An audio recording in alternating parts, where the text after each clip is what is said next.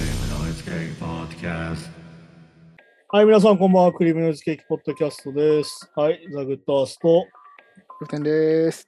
ろしくお願いします。はお願いいしはい、1週間経ちましたね。はい最近なんかこう、まあ、なんだろうな、ニュースが多いというか、いろんなものが入ってきたんで、ます。うん。ちょうど、なんだろうけど、今週はアカデミー賞があったりとかして、うん、あ、はいはい。うん、一応それに合わせて、まあ、あれなんだよね、なんか映画好きとしては、映画館が一番面白い時期ってのがあって、うん。このアカデミー賞前後がそのアカデミー賞作品がまとめて映画館で見れるっていうのがあってうん、ああ、なるほど。日本って逆に言うと先に見れることが実はあんまりなくてさうん。どうしてもその後出しで見ることになるからどうしてもやっぱ結果分かった上で見ることも多いんだけどうんで。もまあその映画館の中のラインナップとしてはうん。なんかそのなんだろうなアカデミー賞を取りそうな映画が多くなるっていうのがあってそこノミネート作品が結構そ多くやうる。いやうんアカデミー賞に合わせてやっぱ映画も公開されるんだよやっぱ向こうってうん。アカデミー賞取れる取りそうだなって映画をあえて秋とかに公開するのそうするとアカデミー賞の時期に近くなるからいっぱいの人が見てくれるっていうああ、なるほど。そう要はアカデミー賞何部門受賞みたいなのみでされるからうん。だから逆に言うとそのアカデミー賞が終わった3月とか4月に終わった後に4月5月に公開する映画っていうのは、逆に言うとアカデミー賞映画狙いじゃないっていうああ、なることにほもど。なるんだけど、まあ、例えばだから夏休みだったら夏休み付近だったらやっぱ超大作とかうん。いわゆるファミリームービーが増えたりとかするんだけど、うん。まあ、最近アカデミー賞は結構なんだろうな。あんまりその大ヒット作が実はそんなになくて、ああ、そう。みんなが見てる映画がアカデミー賞を取ったけども実は最近ないから、っうん。ああ、ほうほていうのもあるんだけど、まあだからあれなんだよな、その結構その興行と評価って結構違うから、うああ、まあ、すなげえいい映る画だけど、賞は取ってないのもあるし、逆に言ううとん賞は取ってるけど全然人があんま見てないのも結構あるから、ほどね。ああ、そっかそっか。そういうのもあってね。まあでも結構俺はそのアカデミー賞前後の映画館っていうのは結構賑やかで好きなんだけどうん。やっぱりそれに合わせて、なんだろう、見に行く人がいて、やっぱ面白いなと思うのは、その、平日の映画館に行くんですよ、僕はやっぱり。空いてるかうら。ん、はいはい。うん。そうするとね、やっぱアカデミー賞の次の日とかに行くとね、やっぱり混んでるんだよね。おお、平日でも。うん、そへえ。こそこ混んでるなとか思ったりとかして、まあ、日頃その結構空いてる映画館に行ってるのもあるんだろうけど、うん。そういうのも感じたりするんでね、そういうのは印象的だったりするんだけど。だからなんか、なんだろう、最近思うのが、俺ら、うん。俺はやっぱ映画好きだからさ、うん。年に映画館でまあ30本も40本も見るわけなんだけど、はいはいはい。うんでもその1年で1本しか映画を見ない人っても結構いるわけじゃん。まあ僕なんかまさにそんな感じですね。1本、2本ぐらい。はいそうでそうなった時にさやっぱ面白い映画を見てほしいからうん。なんか俺そすげえ思っててそれ邦画のさうん。流れともあるんだけどそのなんだろうまうあん正直邦画の面白くないやつも結構あるんだけどさまあでも洋画でもつまんないの当然なんだけどうん。この1本しか見ないのにその1本が面白くないから映画館ってつまんねえなみたいになる人が結構いるあああ、そっか、そういうことね。はいはい。んまりいい印象がないみたいな映画館でさうん。なんかすげえ流行ってるから見に行ったけど面白くないとかさはいはいはい。そういうのもあるから結構だからそこって出会いだからさまあ確かにね。ああ。そういうのはでも結構あるかなと思ったりするんだよね。でそれで行かなくなっちゃうとかね。うん、だからそれこそ最近だとあのテレビのドラマの映画化とかさ、そういうのも多いから、んははそうすると逆に言うと映画館に行ったとは実はそんなにならないんだよなっていう。確かにね。本当そっかそっか。自分の知ってるものを見に行く感じになっちゃうから。私なんか多分その映画用に作られてないっていうか。てかあれなんだよね、だからその、でもそれ DJ とかもそうじゃんと思うんだけど、最近の。うん。いわゆる知ってる曲をかけるやつがいいみたいになっちゃうんだよね、それはね。ああ、まあまあ。うん、要は新しく、おなんか面白いことありそうじゃんと思って行く場所だったんだけど、本来その映画館とか比べうんうてんも。はいはいはい。なんだけど、俺の知ってるこれやってるから行こうが増えてきちゃってる感じが若干するわけ。ああ、まあまあ、確かに確かに。まあ、それに関してはもうさ、ずーっとまあリメイクとかリブートがめちゃくちゃ多いのもあるしね、洋画にも含めて。うん。ああとまあ。あ最近だとマーベルとかみたいに続きものがめちゃくちゃ増えちゃったから、うん。なんだろう、映画一本見ただけだと全然オチがよくわかんないとかさ、ああ、まあそうですね。はい。そういう映画がめちゃくちゃ増えてるから、そういうのもあるんだろうけど、うなんかそれに合わせてそうかなと思ってて、まあちょうどあれじゃないですか、アカデミー賞より話題になってるアカデミー賞のニュースがあるじゃん、最近。ああ、はいはい、そうですね。クリス・ロックをウィル・スミスが舞台にそう、はい。あってさ。そうでですね。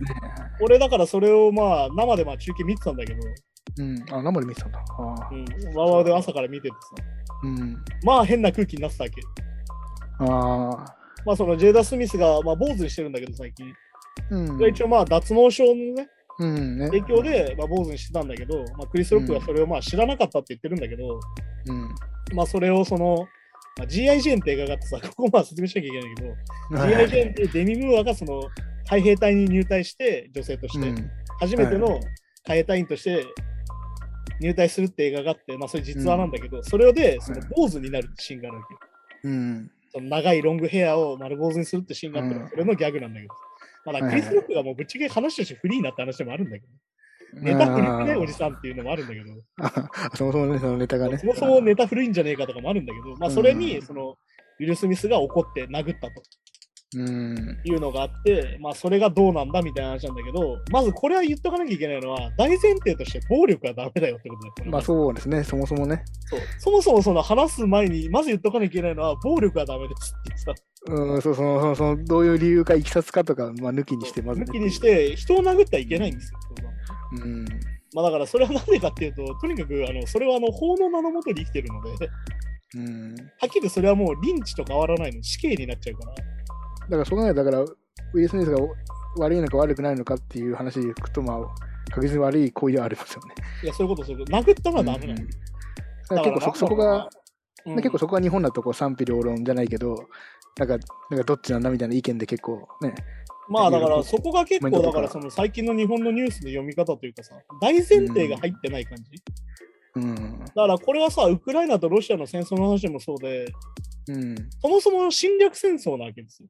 ロシアのね。あ、もうしょね、はいはいはい。で、国際法違反なんです、ロシアがやってることっていう。うん、まあそうそうなんですよね。うんだから、どっちがどっちとかじゃないんです、実はっていう。でもまあそもそもね、ね、うん要は、ウクライナがやってるのが良くないとか、ロシアがやってることが良くないって話ではなくて、うん。ロシアが侵略戦争してるのがまず悪くて、で、どう対応しているそうそうそうかで、ロシアがまずい、ウクライナがまずいって話ならわかる。そうその上でね。はいっていうのが、なんかその、大前提が抜けちゃうことが本当に最近見てて、いろんなもの見てて多いなと思ってて。うん、なんかまあそのい一見こう悪そうな側にもこう事情があってみたいなまあ、だからこういうそれこそこう理由があってとかってガンダムで結いうジオンの言い方でしょみたいなさ。なんかそうそういう言われ方するけどそもそもね大前提の行為としてそう。だまからずその、判断しなきゃいけないっていそうののはね、いわゆるはっきり言って、それは中二病的発想なわけよ。うん、で、それはさ、はっきり言って国際法を理解してないとかさ、そういう話になるわけあよまあまあ分かってないとかねうんそれはさ、大前提としての話は分かってないって話になるから、だうんからそのウィル・スミスが殴っていい悪いじゃなくて、殴ったのはダメ。だうんそうね最初だから俺の、俺のい思ったことを言うと、クリス・ロックのギャグが下品だったのは確か。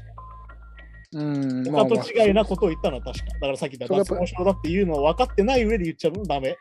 そうかまあアメリカでも見そたう目いだじりになるから。うんで、まあ見た目いじりって結構アメリカでもよくあるんだけど、まうんあ、それがまあ下品だったと。いや、面白くなかった上で、まあ言い返せばよかったんね、ウィル・スミスとしては普通にね。そういうこと言うんじゃねえよっうんて言い返せばよかったんだけど。そうそうだからまあちょっとこう、まあ、放送禁止用語みたいなの入ってたけどうん。うんそのまあ殴った後にこういろいろ言ってたじゃないですかあいやなんかね、こう、お前、腐野郎みたいな。まあ、あれを殴る前には言ってりゃまだね。てかまあ、まあどう、そ こでまた違うんそだそよそそれもまた違うのかな。要はその罵倒してるからそこはもああ、あの、そうか、別に奥奥さんが言ってるわけじゃないからな。うだ確かかにら結局さ、うんジェイダ・スミスが言われてるのになぜかウィル・スミスが返しちゃってるそうか、そうなんだよな。そこが問題です、そねれっ。てやっぱダメだなってとこであってこれはだから別にうん男だから女だからという以上に、本当にだからこれってさ実はウィル・スミスの症状でもあってウィうん。ル・スミスってとにかく俺様体質な人なのはっきり言ってナイスなナイスガイでは。はあるんだけどとうん。にかく王様タイプでどっちかっていうと、うん。ほうほうほ結構結構親分派だなってうなで、まあ、今回のその、今回だからそのドリームプランっていうその撮った映画があるわけじゃん、主演男優賞でさ。あ。うんうん。はいはい。で、この、この映画自体が実はその、この問題を実はすごい如実に表してる映画だなと思って、俺はだから実はアカデミー賞の次の日見に行ったのは、ここから先も始まってたんだけど、俺はそのドリームプランをあえて見に行ったおお。はい。の。なんでいいかっていうと、このドリームプランっていう放題にみんな騙されてるんだけど、うん。あのいい話じゃ全然ないっていう映画なの。だからね、ドリームプランって名前だけだとね、いい話っぽい要けどは、そのセリーナ・ウィリアムス、ビーナス・ウィリアムスのウィリアムス姉妹のお父さんの話。うんで、そのお父さんが、生まれた瞬間からのプランを全部考えて、確か80ページぐらいに並ぶプランを考えて、ドリームプランつってつけてね、ほうほうほうほう娘たちをプロのテニスプレイヤーにして稼ぐんだっていうプランなのうんそうかそうかそれはテレビでテニスを見てたら、プロテニスプレイヤーが1日、4日間で 4, 4万ドル稼いだみたいなニュースを見て、あー俺の年収が500万なんだぞ。500万円なのに、あいつらは4日間で400万稼ぐんだみたいなのを知って、ああそういうことね じゃあテニスプレイヤーに娘たちをすればいいんじゃないかみたいになって始めるって話だけど、そもそもが。あーで、なおかつ、その、じゃあその、リチャードっていうね、リチャード・ウィリアムスっていうお父さんは、うんテニスは全然素人なのね。でそれそれがウィル・スミスの役ですよねリチャードえーリチャード・ウィリアムスが全くズブの素人が一からテニスを習って娘たちに教えてたって話なの、あで、結果的に史上最高のテニスプレイヤー2人ができたんだけどね。あうんそれはまあ12歳ぐらいの時からプロのコーチっていうのがあって、要はもともとうんテニスってはっきり言うと白人のスポーツなの。まあなんかそういうイメージですよね金持ちの白人のスポーツで、要はレッスン料がむちゃくちゃ高いわけ。うん要は貴族のスポーツなの、はっきり言って。まあそっかそっかだから有色人種が少ないの、そもそも。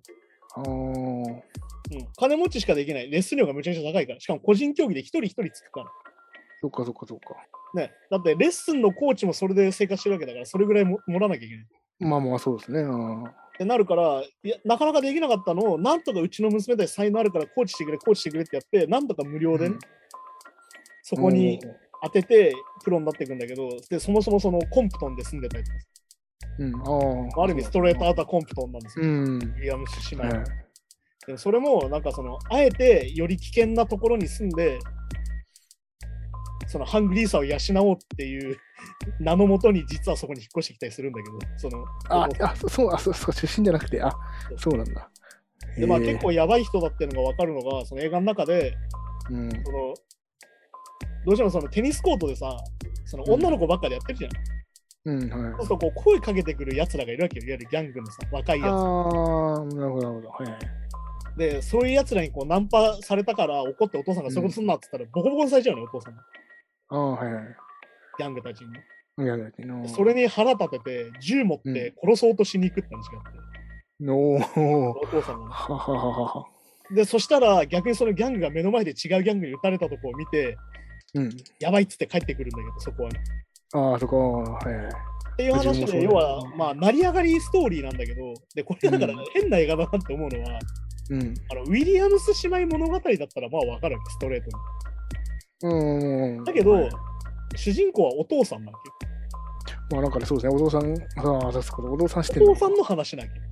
うん。はでこれが結構そのさっき言ったそのなんつうのかなそのそのウィル・スミスの俺様体質みたいなのが出てるなと思うのは、このタイトルが現代はキング・リチャードっていううんタイトル自体がドリームプランの。うんじゃあなんでかっていうとはっきり言ってそのリチャード・ウィリアムスが結構傲慢な人で人の話を全然聞かないしうん。そのドリームプランはすごいんだよ。しかも彼女たちの個性を生かして彼女たちにとにかく自信を持って、お前たちは絶対勝てるんだよっていうポジティブシンキングの上に成り立ってるやりつ役目いわゆるその本なんだけどうん。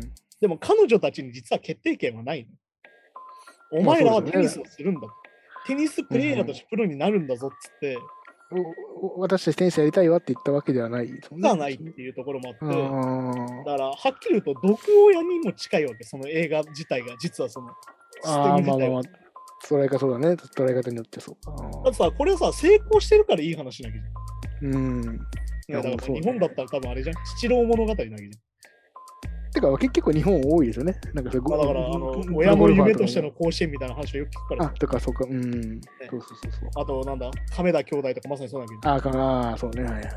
でもじゃあ、子供たちはじゃあ幸せなのかっていう問題はさ、実は成功したからだけで、うん、そうね。はいはい。ね、うまくいったから実はそれが幸せなわけでさ、うんで。も子供たちの判断なしに全部潰してったら超嫌な親だけど、はっきり言って。俺は絵が描きたいっつってんのにいいからテニスやれみたいな話じゃん。まあまあ、そういうことですもんね。だってね。うん。まあでも結構まあ、その、ドリームプランとしては結構ちゃんとしてて、うん。とりあえずジュニアのうちからプロになってこうわーってやるんじゃなくてちゃんと学校に通って、うん。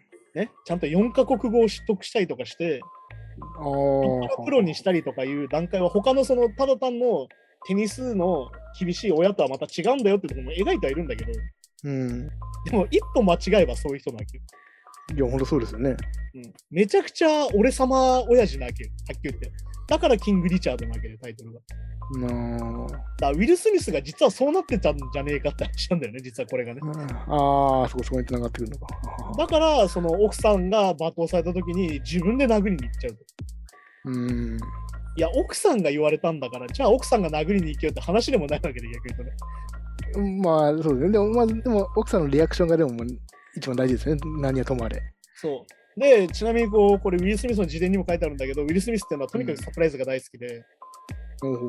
ジェイダ・スミスの誕生日とかにもとにかくサプライズするんだけど、うん、 それをジェイダ・スミスが何年後かに、ああいうの最悪だからやめてくれ。いわおーゆる自己愛強すぎるっていう。怖いな俺がやってるっていうのが、だだからこれってさ、先週話したゴンガールの話なんだよ、実は。あーなるほどね。いわゆる誰にどう見られてるっていうのが超大事にするってことなんだ。うん。っていうので、結局ウィル・スミスは自分は俺はこういうサプライズをやるやつだぜって見せたいから、みんなの前でやるってことなんだよ。ああ、そういうこと、こういうこと。はあだか、ら、あそこで殴りに行ったのも、あれが楽屋裏だったら殴ってたのかみたいな話になっちゃうけど、そっかそっかそっか。ああいう式典の一番華やかな場所で、俺はおあお前を守るために殴るんだぜっていう、うんは。っきり言ってポーズにもなっちゃうわけ。てか、そう受け取られかねないわけ、実際。まあそうですね、はいはい。だからめちゃくちゃやっぱウィル・スミス自身はやっぱりだから俺の中でフレッシュプリンスだしもうフレッシュプリンスベルエアーなわけですよやっぱりラッパーやんみたいなさいわゆるギャングスターラッパーやんみたいなさやっうんてることがさっていうはいはいはい。コースティーに近いわけじゃんみたいなことになっちゃうわけそう思ってなくてもはいはい純粋に奥さんのことを大事にしてるから殴りに行ったんだと言われてもそういうことを言われてしまうわけですよまあそうですね。うん。で、まあ、なおかつ、ウィル・スミスが結構アメリカで批判されてる理由は、その後のスピーチがあんまり、まあ、言言ったら良くなくて、うん、あーはいはい。そのキングそのキング・リチャードでオスカーを取って、オスカーを取りましたってなった時に、泣きながら、うん、自分の話しかしないっていう、うん、あーとにかく僕は家族を愛してます、家族が大切ですって話をしてるんだけど、うん。他の人の前が全然出てこないんだよ。俺が頑張った、俺が。こうこうしてこうなったんですみたいな話ばっかりしてるわけよ。うん。それが結構叩かれてる理由で、だから結構そのニュースだけ見ちゃうと、その殴った場面と、奥さんを侮辱したってところだけうん、そうそうそう。そのアカデミーー賞で僕たちは家族を守りますみたいなとこだけやるんだけど、うん。全体のシーンで結構そこもモヤモヤするところだって、その全部。ああ、なるほどね。ウィル・スミスがまずっ、だから単純に言うと俺はウィル・スミスがまずったっていうのが一番の話題だと思うよ。うん、まあ、はいはい。そう。そうで、ねまあ、ウィアカデミー賞の話、全体の話からすると、その、うん。会員を3000人増やすと、もともと3000人ぐらいしかいなかった会員を。うん。なんでかっていうと、白人の男性がめちゃくちゃ多かったから、割合として。うっん。ていうので、ホワイトオスカーだっつって白人ばっかりノミネートされんじゃんっつって、ウィル・スミスが働きかけて、3000人増やした。うん、はい。で、一気に有色人種の割合が増えて、一気にこううんラインナップが豊かになったわけ。はいはいはい。っていうことをやった人がさ、結局、うんえ、何結局、家父長制の長みたいなことしちゃうのみたいなこいと。や、まあね、自分結が、局、ね。全時代的な男性像なのみたいなさ。いや、そうそうそう、そうそうなんだよな。そこがだね、一か番ら、その俺がよくその、だえっ、と、まあ、黒人差別の話がするときにする、ね。人種差別がある。うんそして、もう一個男女差別があるんだよ。うん。うんうん。そう、中要にはね。人種差別は解消したと。でうもん君たちの中で男女差別がないかいっていう話なんだよね。これ結構黒人社会でよく言われるんだけど、うん。まあでもこれは結構そのまあ、なんだろうな、映画の中だとエホバの商人だったりするんだけど、そのウィリアムスうんファミリーあが。あ、はいはいはい。あとまあ、黒人たちの中で結構まあクリスチャンっていうかまあキリスト教徒の人がすごいから、うん、ああ、そこそういう人たちは結構そういうふうになりやすいというかね、どうしてもそなりのやすいキリスト教のシステム的になぜか家父長制になりやすいので、うん。そういうのが出てくるし、まあだからね、すげえ、だから黒人、まあでもこれもね、ステレオタイプであるんだけど、黒人ってすごい、マザコンの人がすげえ多くてさ、お母さん大好きみたいなのあるのっおお、はい。ていう、なんかその黒人あるあるみたいなのがあるんだけど、これイタリア人も実はそのすげえマザコンだっていうそのあるあるがある。おお、そう、それ独だ創からそういう、なんかその人種間のあるあるが、こうなんだろうな、よりよどんでくるというか、その中にある問題点みたいな。ああ、なるほどね。いわゆる母強しなんだけど、それでもなんか知んないけど男女差別あるなっていうのはたまにこういろんなもの見てて感じることであって。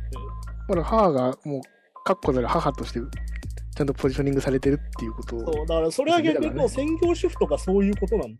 家を守る母親みたいなイメージであるから。うん、だけど、その黒人の人たち自体貧困層が多いから奥、奥さんも働きに出てたりするわけなんだけど、ああ、実際はね。うんそうだから実際そのウィリアムスファミリーも共働きでさ、おうんうんお母さんが昼間は看護師をやってて、夜がお父さんが依頼をやってて、っていうので、その空いてる時間で娘たちを育ててるみたいな話でもあるんだけど、うんうんだからそういうのも含めてね、なんかそこはちょっとウィル・スミスが本当に混ぜっちゃったなって俺は単純に思う。うんまあだからそれはだからなん、か、ウィル・スミスが正しいとか、クリス・ロックが正しいとかじゃないし、うん、全員、ま、違う意味で間違ってるし、クリス・ロックはネタが古かったし、一番間違ってるのは暴力ってことですよね、まずね。まあ、単純に、別ね、別その別にこ大れ前提として殴るのはとにかくダメなんですよ。そう別に別にウィル・スミスじゃなくても誰がやろうがなんだろうが。誰がやろうがダメです。それはもうとにかくコメディアンの人たちが言ってて、あそこで殴るのを OK にされちゃうと、うん。いじったりできないじゃん。まあまあそうね。うんいわゆ、る、例えばさ、よくあるのがそのトランプ大統領ネタみたいなのが流行ったりとかするわけじゃん。うん、当そう時そう流行ったりするときはいには、いトランプ支持者にめちゃくちゃ危ない目に遭ってる人もいるわけよ。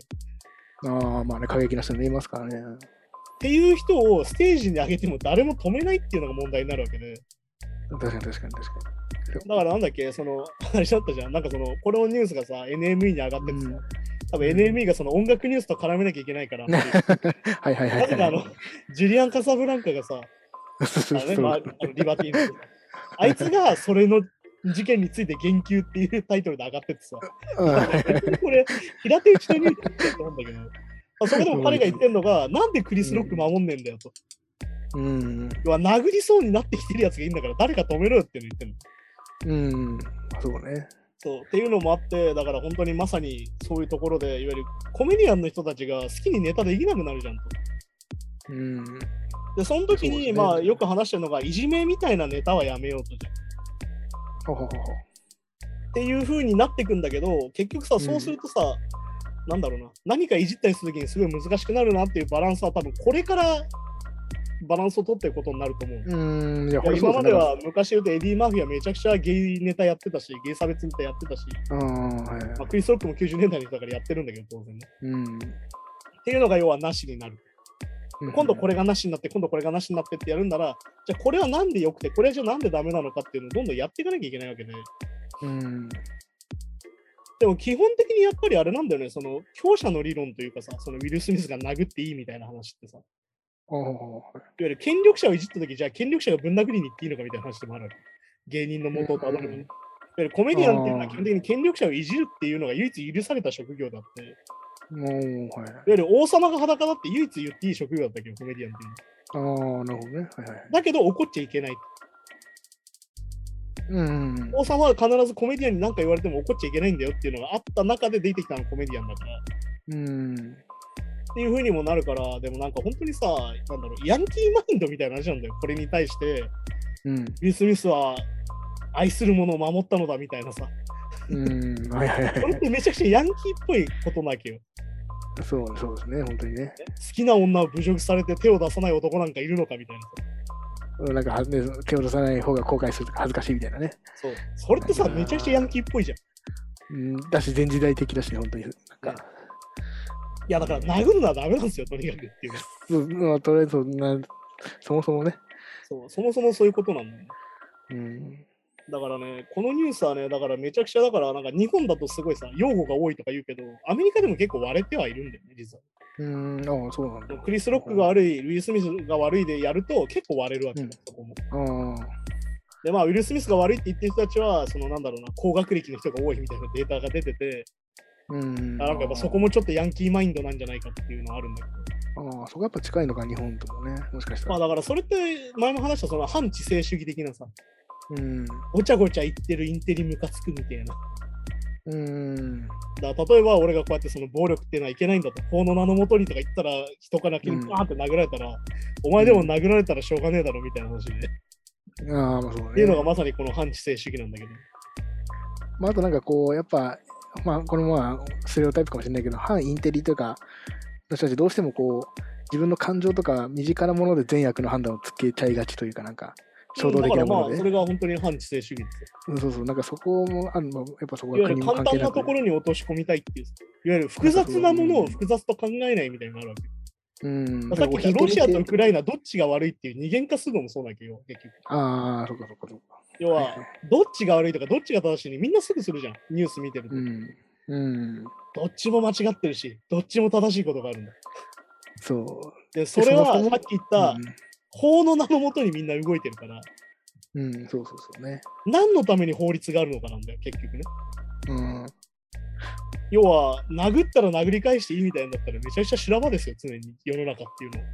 そうねほ北斗の拳みたいになってますもんねね、要はあれでしょ、なんか面接で落とされたら殴っていい権利があるみたいな話だけど、まあそれ理不尽なこと言われたらとかことですもんだけど、クビになって本当に嫌なやつだったらな、本当に法的に殴っていいみたいになっちゃうけど、うんそうそうそうわかるよ、でも、その権力者に対してとにかく立てついて殴っちゃうっていうのは、そのさ、話としてはわかるけど、うん大前提として捕まるよっていうのはあるわけ。ね、そうそうそう、それがそちゃのんとリねス。トを背負ってでも殴るかどうかっていうのが問題なわけね。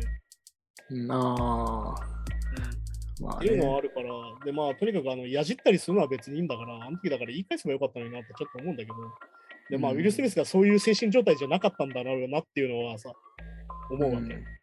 だからなんか、うウんィル・スミスでなんか嫌な言い方されてるのはさ、泣いてるわけよ、スピーチでずっと彼は。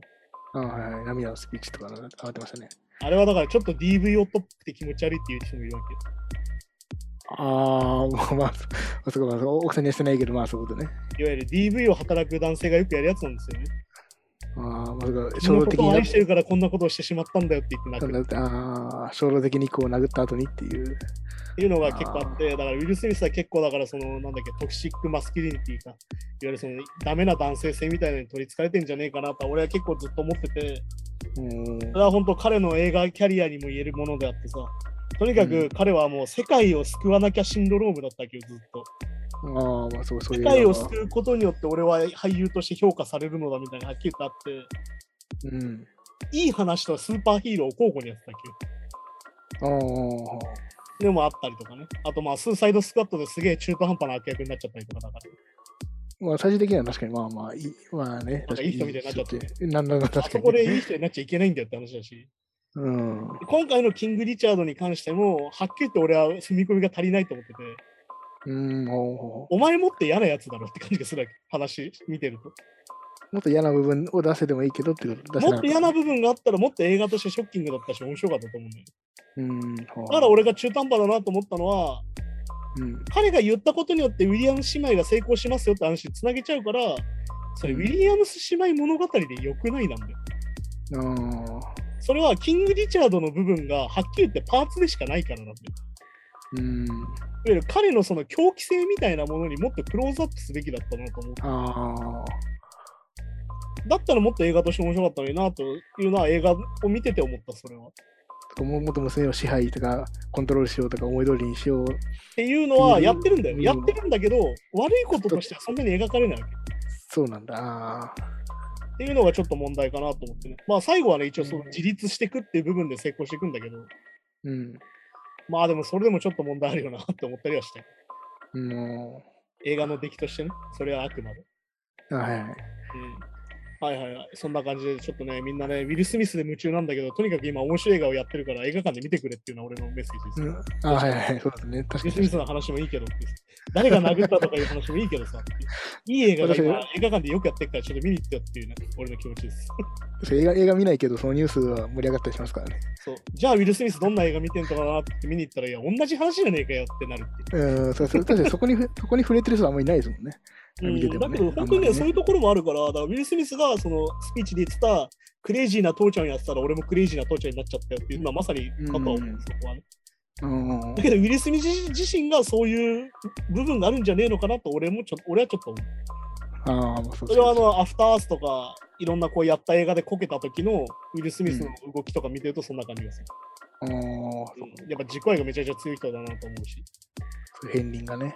そう、親分肌だからね。それが良くも悪くも出ちゃってるなとは思う。なるほど。だってアフターアースなんてさ、本当になんか息子を育てる話をさ、なんでお前宇宙レベルの話にするんだよみたいな。家でやれよみたいな話だったから。ああ、そうなんだ。そそういう話を。をやってね、しかもむちゃくちゃ叩かれちゃってね、結果として息子まで叩かれるようになってきた、批評家にね。えー、それはあのウィル・スミス自身はすごい反省してるらしいんだけど。うん。で、なんか今回のキング・リチャードもなんかめちゃくちゃアカデミー賞取りに行ったなって感じでやってるから、 うん。あはは。まあだからアカデミー賞欲しかったんだろうなとは思うし、やっぱ狙いに行くとかもあるんですね、当然あ。るある、それは結構ロビー活動だからさ、アカデミー賞って組合の賞だからさ、うん技術賞は技術の人が投票するの。うん。まあ、撮影賞はカメラマンが投票するし、脚本賞は脚本家が投票する。うんで主演男優賞は主演男優、いわゆるその俳優たちが投票するから、ああ。ただどういうことかというと、俳優に嫌われると取れない。うん、どこどこどこ。俳優の仲間内で嫌われると取れないっていうのがあって、だからディカプリオが結構長い期間取れなかったりしたんだけど、あへえ。だからそのあるのよ、そのアカデミー賞を取りやすい映画っていうのがあって、うん。演技を頑張ってる映画とか、うん。今日やるベンジャミン・バトンまさにそうなんだけど、一生を描け映画、その人の。おおはいはい。そうするとさ、演技のバリエーションが増えるわけじゃん。子供の頃から大人まで。うん。そそうです確かに。あそうするとあ俳。優冥利に尽きるわけよ。俳優すげえってなるから。そうかそうかそうか、確かにね。で、撮りやすいし、例えば俳優の引撮き影出がしすがねごかったらさ、当然カメラマンが撮りやすいしってなる。うっん。っていうのがあるか。ら、ウィル・スミスは今回そういう、要は嫌な親父をやることによって、俳優の評価が上がるっていうっていう。ああ。いや。難しい役をやるってことだよね。うん。っていう、要は自分がさ、嫌な役をやるっていうのは結構ポイントだけど、好感度下がるわけだから。まあまあそうですね。まあ、まあ、特にウィル・スミスがやるってなると特にね。あったってなるから、だからウィル・スミス若干俺ら的には好感度もうちょい下げといた方が面白かったんじゃないかなと思うけど、映画として。うん。あ、いや。っていうのは本当にやれねそういうのを狙うっていうのがあって、今回だと、まあだから結構ね、今回硬かったのよ、映画のアカデミー賞全体としてはね。だから結構予想通りというか、これが取るんじゃねえかっていうのが取ああ。っはいはい。た。あと、作品賞に関しては、全10部門あって、順番をつけていくっていう東京システムなもう、の。まあ、1位5。点、2位4点みたいになってる。うん。はていかはどういうこととかというと、一番2位になった作品が取っちゃうの。そういうことですね。ああ、そうか。要そうは、嫌われない作品の方があ取りやすいってこと。賛否両論あってる作品はもうじゃあほぼ取れないっていうか。取れない。要は、すげえ好きな人とすげえ嫌いな人がいる作品は取れない。だから10点が10人と、何0点が10人のやつとかだと取れ取れない。へだっ平た均でら、 5点になっ8ちゃう点が20人いる方が勝つってことかな。あなっちゃうかなら、だるほどからその、一緒になってたパワーオブドッグっていう映画が、監督賞は取ったんだけど、作品賞が取れなかったっていうのは多分そういうこともあるし、ーうんあとやっぱり、あの、今回、あの、コーダっていうのが作品賞取ったんだけど、うん。あれは一応 Apple TV なのよ。おー Apple TV 配信の元々のもので、日本だと映画館で見れるんだけうん。おーど、で、パワーオブザドッグは、逆に言うとネットフリックス制作で、うん。アカデミー賞ってやっぱ映画会社の賞だから、うん。配信系に取らせたくないっていうのはちょっとあったの。ああ、まあまあ、そう、まあ、確かになんかね、組合って感じだとそうかもしれないですね。うんでまあだからこうだって実はその Apple TV の映画なんだけど、Apple うん TV では作ってなくて実は。うん、あーインディペンデントで作ってて評価が高いから、結局 Apple TV が買ったっていう話になるんだよね。なるほど、なるほど。うんそう。っていうのもあってね、そういうのもあるんで、なかなかまた難しいところなんですよ、実は。おーっていうのを見るとアカデミー賞が、そのなんだろうな、あの、有馬記念馬券買うみたいな感じで結構面白いから、 うん。そういう見方 しても、おーあまり競馬詳しくないんであんまりピンとこないけど。あなるほいわゆどるねその、いわゆるギャンブルでさ、その、ビールに乗る。あーあー、俺そうかそうもか買ったし、どこに当たるかなみたいな。ああ、そうそう。そういう意味でね。そういうので見てるの楽しかったりするから、おすすめです、うんそれでその後また映画見に行ったりとかね、逆に映画全部見た上で見て、私はこれが好きだけどなってやっても面白いし。ああ、まあ、なんかそそういうのもね、確かに、まあ、醍醐味ですもんね、まさにね。そういうのもあるんでね、ぜひおすすめですけど。うんはい、じゃあそんな感じで今週のニュースをいきましょうか。フーファイターズのテイラー・ホーキンスが逝去、去年50歳。でフーファイターズのドラマーであるテイラー・ホーキンスが亡くなりましたと。でフーファイフーファイターズはソーシャルメディアで訃報を発表していて、で死因については、まあ、一応今のところ明らかにされていないということです。はいはい。これはコロンビアで、コロンビアのホテルで亡くなったんで。なんかそうですね、一応なんかこう、いろいろ、なんかね、薬、過剰摂取、なんかなんかいろいろあるけど、まだ、あーははっきりした原因はまだ出てないんですかね。俺はまあ、俺はめちゃくちゃ好きなドラマーだし、好きなバンドなのでめちゃくちゃショックもうそうですもんね。俺しかもこれそう当で日ね、俺たまたま外出してて、ほとんどネット見てなかったんだよね。うん、おーで多分朝ぐらいにこのニュースが出たんだけど、俺全然ネットチェックしてないから、夜まで全然気づかなくてさはいはい。で夜、要はインターネット見たらその話題持ちきりだから結構、うん、まあそうそうですね。でまあ、まあこれ死因はなんかあれなんだよね、そのもう最初の検視結果も出てて、ニュースうに。ん。あ、もう出てまあ、そるのんだ。鎮痛剤やら抗うつ剤とか、あとマリファナが入ってたっていう話が出てて、うんあはいはいはい。まあ、約10種類とか言われてるんだけど、おー出てて、あとまあ、要は胸が痛いと。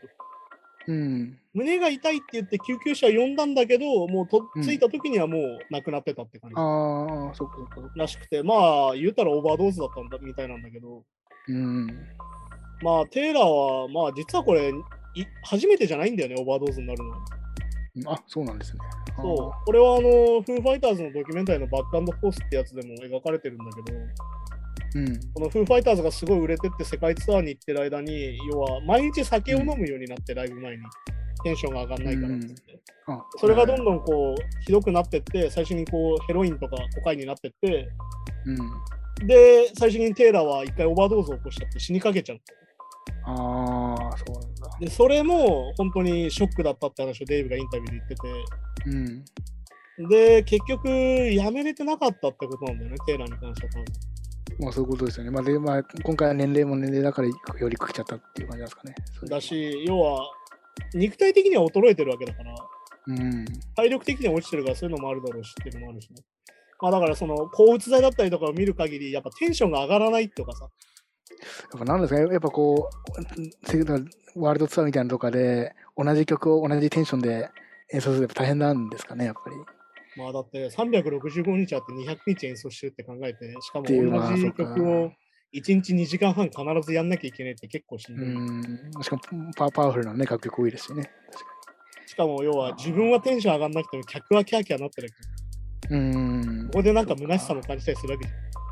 そういかやそうか自分たちは200回目だけど、向こうは初回なきゃで客は。まあそうですね。うだんから初回の人に合わせてテンションにするしかないから。確かに確かに。だからこれはめちゃくちゃ悲しくてね、だから本当になんだろうな。まあみんな書いてるけど、まあデイブ・グロールが本当に心配でさ、うん、ああ、そっかそっか。オーバードー一ズで人ね目な。わけだよ、こうなっちゃったら。そうだ、そうだね。ああ、しかもね、そのカートは親友で、うん。ね、最終的には自分が救えないことで結局自殺しちゃったわけで、うん。で周りにもいっぱいさ、うん。そのオーバードーズで死んだ仲間や自殺した仲間いっぱいいるああ、わまあ、当時の、うん、そけうですで、ね。でテイラーに関してはいわゆる本当に弟分みたいな感じで、うん。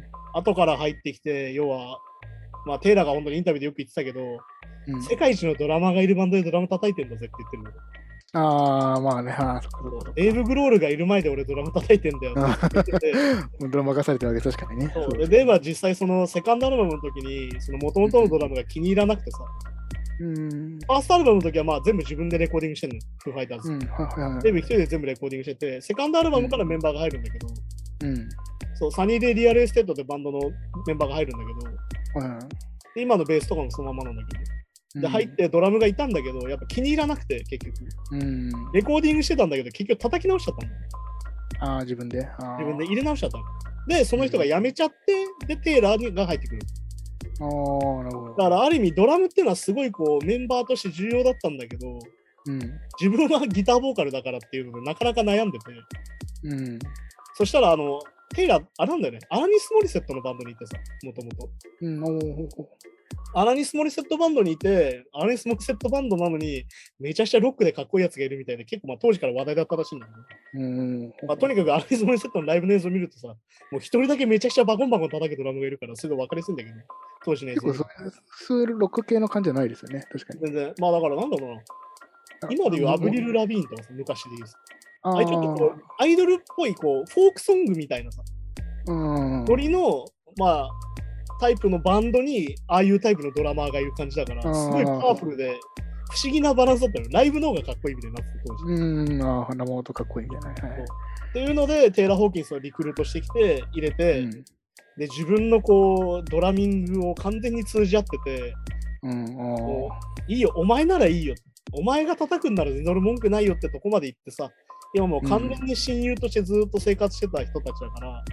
デブ・ゴール自身がだってそもそもドラムで歌いたいってことですからね。だってね、そうそうそう。それってすごいよな。ギターボーカルで曲歌いたいんだけど、ドラムがいなくてさっていううーんことだったのが、自分でも満足できるぐらいのドラマーが要は来たわけだから。だかそうですね。らどれだけそれが大変なことで、奇跡的なことで、なおかつテイラーっていいやつじゃんみたいなさ。っうーん。ていう、なんかこういうところもあるから、本当にだから悲しいわけですよ、その事態が。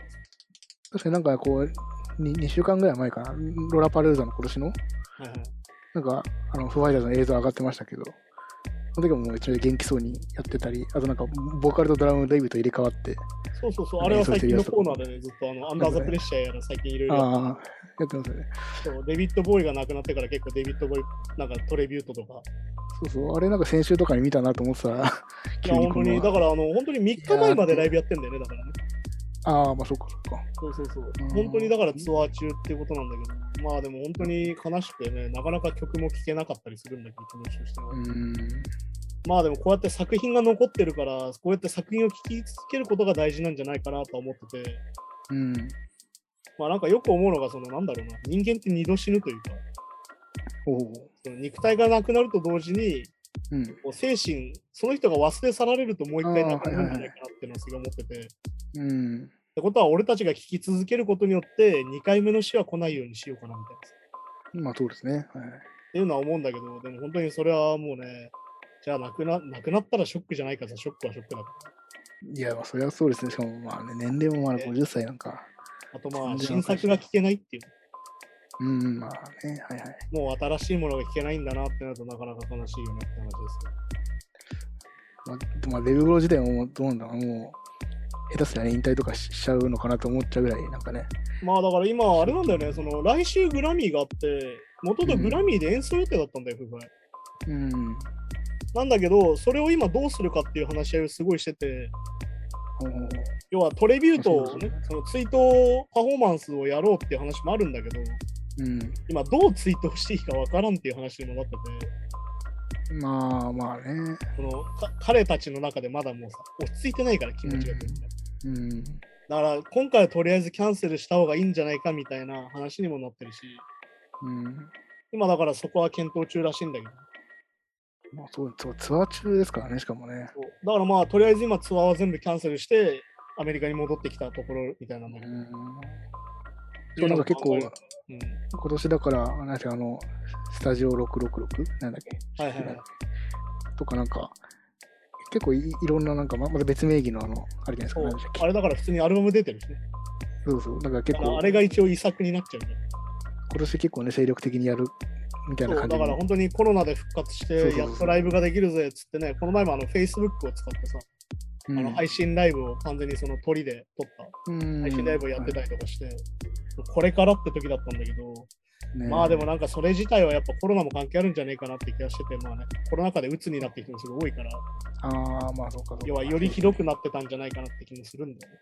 うん。っていうのも含めてね、なかなか複雑だなっていうのを見てて思うんですよね。いやーね、ほんとね。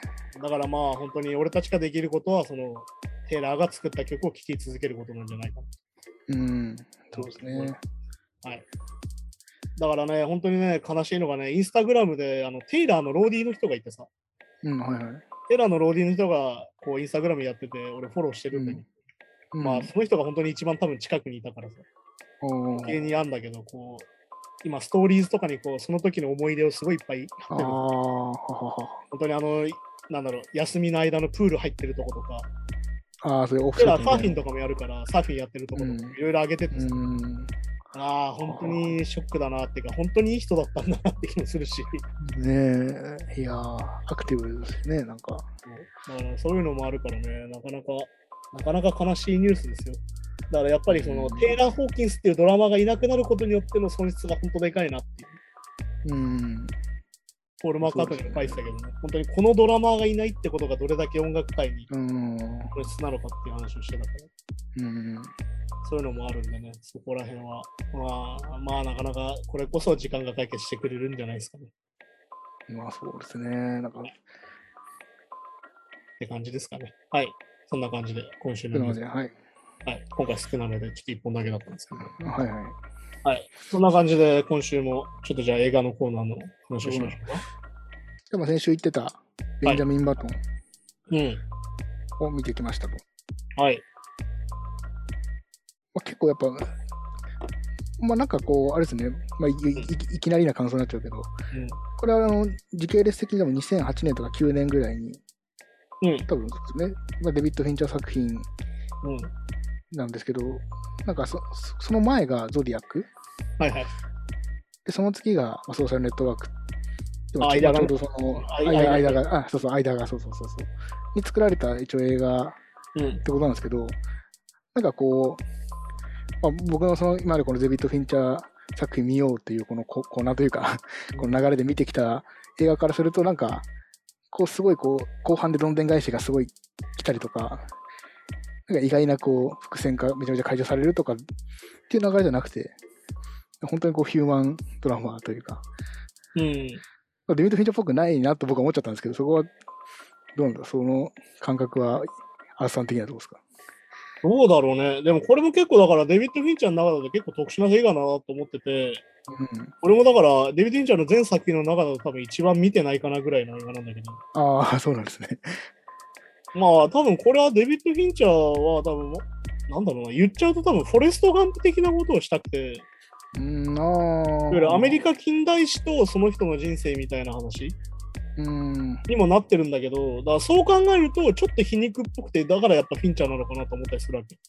うん、ここれまあすごい短編映画なんだよ。ももともと短編小説なんだけど、それを、うん。なんだろうな、普通に読んだら30分ぐらいで終わる話をう2ん。時間半とかにしてるあ感じそなうのなよ、んだ。実はね。ほほほあ、短編の小説なんですね。そう、全然短編の話なんだよ。その要はそのさっき言った、ベベンジャミン・バトンっていうそのおおじいさん、80歳で生まれてきた人が、うん。その亡くなっていくまでの話だから、はいはいはい。要はある意味そのなんだろうな。いわゆるショショートショートっぽいじゃん、話としては。おじいさんとして生まれてきた人がいてみたいな。ああ、まあまあ、なんか、ちょっとむ昔話じゃないけど、なんかちょっとね、うん、そういう。いわゆるまあ、偶話的な話なんだよ、それ自体。うん。これにこうアメリカ近代史みたいなのがちょっと重なってるかなって感じで、だうん。からまあオープニングでその金持ちのさ、あ、だからこれうんベンジャミン・バトンじゃないんだよね、実はね、これ英語読みするとね。うんこれあの、お父さんボタン屋だったじゃん。うん、ボタンやですね。はい。ベンジャミン・ボタンなんだよ、スペル見ると。あ、でも、あのあの人の名字がバトンさんじゃなかったでしたっけあれあ、だから本当はあボボタンって発音なんだあよ。ボあ、ボタンさんだ。あ、そうなんですね。勝手にカタカナで変えてんだよね、実はこれ。ああ、へえ。だからこの中でそう実なはベンジャミン・バトンだっていうところは実は一個もないんだよ、映画の中で。うんうん、そうですね。確かにない、ないですね。そう、実はそう、ベンジャミン・ボタンっていう話なんだけど。ボタンだ。ああ、そうなんだ。だからあのオープニングのクレジットのワーナーとパラマウントが全部ボタンで、だかうん、ボタンのマークね。なるほどなねっ。てるバラバラって。らボタンはあれ結構弱ら、まああれも分かりやすい理由で言えば、いろんな人の人生を表していて、うん。一つ一つボタンが違うっていう話なんだけあ、そうなんだ。なんかボタンの掛け、ど、なんかね、そうそう違いかかな。け違いだったりとかが運命に。になってて、だからまあこの中で出てくるそのデイジーのさ、事故とかはいもは完全にそういう話。ああーあ、そこそこ。あそこでもめっちゃデビッド・フィンチャーっぽいよね。あー、なんかちょっと、あそこはなんか、あのね、いあああの人がコート忘れてなかったらとかそう。ああああなったらこうなったららをさ、しかも画面で見てるわけ。あーあー、そっかそっかそっ超か。計算された画面で見せるから、あーあれはちょっとデビッド・フィンチャーっぽいなって感じなんだけど。あー、確かに確かに。そうそうそう。あとまあ、なんですかね、これだからデビッド・フィンチャー的に言うと、まあ、超 CG なんだよ。いや、なんかそれが結構2008年、9年だから、12年ぐらい前。うん。だけど、めちゃめちゃすごいですよね。いや、だからこれ結構そのポイントとして、これパラマウントとワーナーの合作なのよ。ほうほうほうほ要は映画会社1個じゃお金足りなくて、う。うん。パラマウント呼んできてやってるの。ああ、あそうか、じゃあすごいかかってるってこと、制作。すげえめちゃくちゃ金かかってるのよ。あ、そう、そりゃそうですよね、でもね。あそれこそ100億円近くかかってて、あ、あそんなに、へえ。うんだからある意味これね、実はね、さっき言ったアカデミー賞を取りに来た映画でも実はあるんだよ。ああ、なんかささっきの話に近いけど、あそうそなんうだ。デビッド・フィンチャーがうん。ま出したやつなんだよね。あ、そっか、だからさっき言った、まあ、人生の物語で、ちょっと長編で、そうあそのは俳優の演技力が、こう、引き出しがいっぱい出てくる映画聞で、かされて、なおかつうん撮影がすごくてっていう。撮影がすごいですね。ああ、そっかそっかそっか。実はこれだからデビッド・フィンチャーアカデミー賞向け作品みたいな。じゃあ結構技術の推移じゃないけど、そういう感そじうなだの。から確かね、うん全部で12部門ぐらいノミネートされたアカデミー賞は、うん、あ、へえ。あのね、全部技術賞は取ったの。あの特殊効果と、確か特殊メイクアップかな。うんそういうのは撮ってるんでね。うん。だけどまあ監督賞は結局取れなかったんだけど、あ、そう、監督賞っていうのもそうか、別にあるのか。そう。だからデビッド・フィンチャーって実はまだあの監督賞取れてない監督なんで、あええそうなんですか。そう。まあでもね、結構ね、取らせてくんないんですよ。スピルバーグも結構時間かかってるし、シンドラーのリストとかまで取れてないから。そう監督賞っていうのは、どこが評価、そ総合評価みたいなことですかそうだね、監督がすごい。これを監督した監監督がすごいってやつ。がすごいってことだから。あでー撮影もすごいし、脚本もすごいし、脚色もすごいし、演技もすごいみたいああ、そっか、これを、ああ、そういうことな。そうね。なると、さっきこういうなんか大河ドラマみたいな話が出やすいわけ。うーん。まあわかりやすいじゃん。いろんな部門があるからわかりやすい。うん、まあ、はいはい。確かに。だからデビッド・フィンチャーはね、本来そのファイトクラブで作品賞を取るべきだったってみんな結構言われてたんだけど、うーん。あの恋に落ちたシェイシェイクスピアっていう違う映画かななんか撮っちゃって、ああ、撮れなかったんだけど、その時は。うん。なんだっけな、それプライベート・ライアンも確かそんな感じだったの。ほうほうほ結構だからね、なんか今だったらめっちゃ有名なカルト映画も実は撮れてなう。かうったん。っていうのがあって、えー、ああ。そうアメリカンビューティーかな。なんかね、アメリカンビューティーが恋に落ちたシェイクスピアがね、だからどっちか取っちゃって、そのファイトクラブ撮れなかったんだよ、確かに。ああやっぱ純愛もんとかのが取りやすいんですかね。だからまあ、要はさ、さっき言った嫌われない作品が撮るから、作品賞とあか。あー、そっかそっかそっかそっか。だからやっぱ強烈な映画って撮れないんだよ。プライベートライオンとかもそうだけど、やっぱ強烈な映画撮りづらい。そっか。だからやっぱシンドラーー。のリストみたいな話になるんだよ。同じ戦争ものでも。ああの、スピルバーグに関してはね。あ、はい。うんっていう風になるから、そうそういうのも含めてね、だからえーベンジャミン・バトンっていうのは、だからその、フィンチャーがちょっとこう、みんなに向けたっぽい映画っていうか、うん。あとまあ、フィンチャーの特徴で言えば、まああれだよね、あのとにかくやっぱ説明がないっていうのもあって、うん。いや、まあ、そうですね。全く、まあ、だからその、そもそも、年老いて生まれて、まあ、そうまあここはまあそう考えちゃいけないとこかもしれないけど、ここはまあ昔話だから。昔昔話が、中野うみたいな、あの桃太郎みたいな話だからん、元の話みたいな話。桃から生まれた桃太郎はなんで桃から生まれたんですかみたいな話はしない。そうだかそうそう、そうそう、それがそこ聞いちゃったらあれか。らそういう話ではあるんだけど。うんあ。とまあなんだろうな、単純にこうもうこの2人の演技がすごくてさ、もうんう最後そのうですねレイジーが亡くなるとこもケイト・ブランシェットだと思わないじうん、いや、確かに確かに。ゃん。あれ、え特殊メイクすごいんだよ。あれねで二人ともあれですね、だから、そういうわ若い時からろ老人までやってるってことね。そう。だから、えっ、だいと、ケイト・ブランシェットに関しては、そのデイジーに関しては子役を使ってるんだけど、うん。ああ、まあまあまあ、その。あちっちゃい時あれ、うんでも、 10代ぐらい彼は実はずっとケイト・ブランシェットなの。あ、ほうほう僕、まあ、吹き替えで見ちゃったから、あれですけあど。、そう、吹き替えはね、役者変えちゃってるからね、そ誰れ、もそれ変えちゃってるんですよね。そうそうそうそう。ああ、そうなんだ。だから実はね、声はずっとケイト・ブランシェットなの。ええああ、そう。で、ブラッド・ピットも確か3人か4人ぐらい使ってるんだけど、うん。あの顔は全部ブラッド・ピットなんだよね。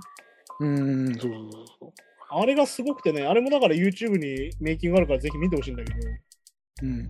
あの、本当に全部一から顔張ってるわけよ。あれ一から特レ殊ンメタイリンクグしそて。うだかか。